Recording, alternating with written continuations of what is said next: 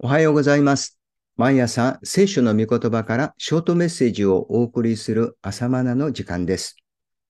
今日は創世記第15章6節の言葉です。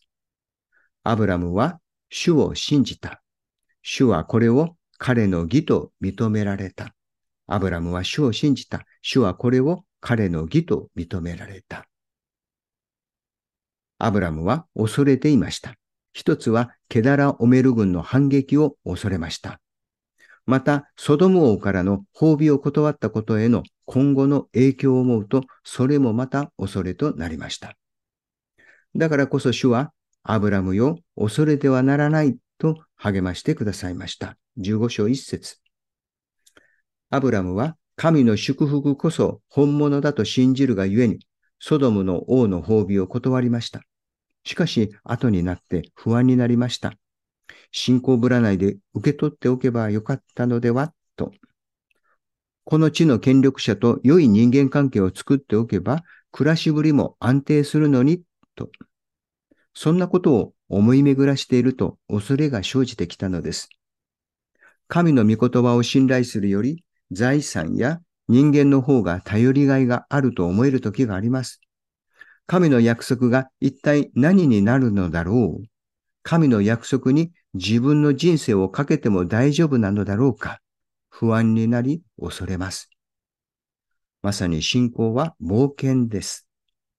見えない神を信頼して旅立つのです。具体的な確証もないのに、神の約束である御言葉を信頼して人生の重要な決断をするのです。そんな信仰による冒険には恐れが伴います。本気で信じるからこそ恐れもまたつきまといます。そんなアブラムに神はさらに約束されました。あなたの子孫は星の数ほどになるのだ。と、15章5節です。アブラムはこの神の約束、すなわち御言葉を信じました。それを神は喜ばれました。人間的には何の根拠もありません。ただ、神がそう言われるので信頼します。それが信仰です。人間的な根拠や理性を超えて、御言葉を信頼してジャンプするのです。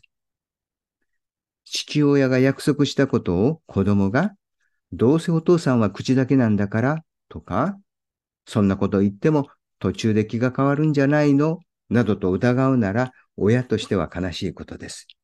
逆に、お父さんのことだから信じるよと信頼してくれるなら、父親冥利に尽きるというか、嬉しいものです。信仰もそれと同じです。私たちの父である神は、私たちが神の約束を信じることを喜ばれます。そして満足なさいます。天の父を信頼して、神の御言葉の中にジャンプすることを大いに喜ばれるのです。それが信仰です。そしてそのような信仰を神が喜ばれ、それを義とされるのです。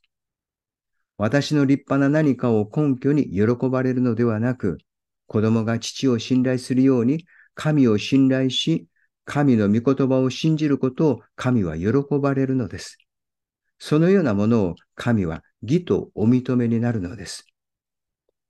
高齢になり、年が取り、未だ子のないアブラムは、これからどうなるというのでしょうか不安や恐れを抱くのは当然です。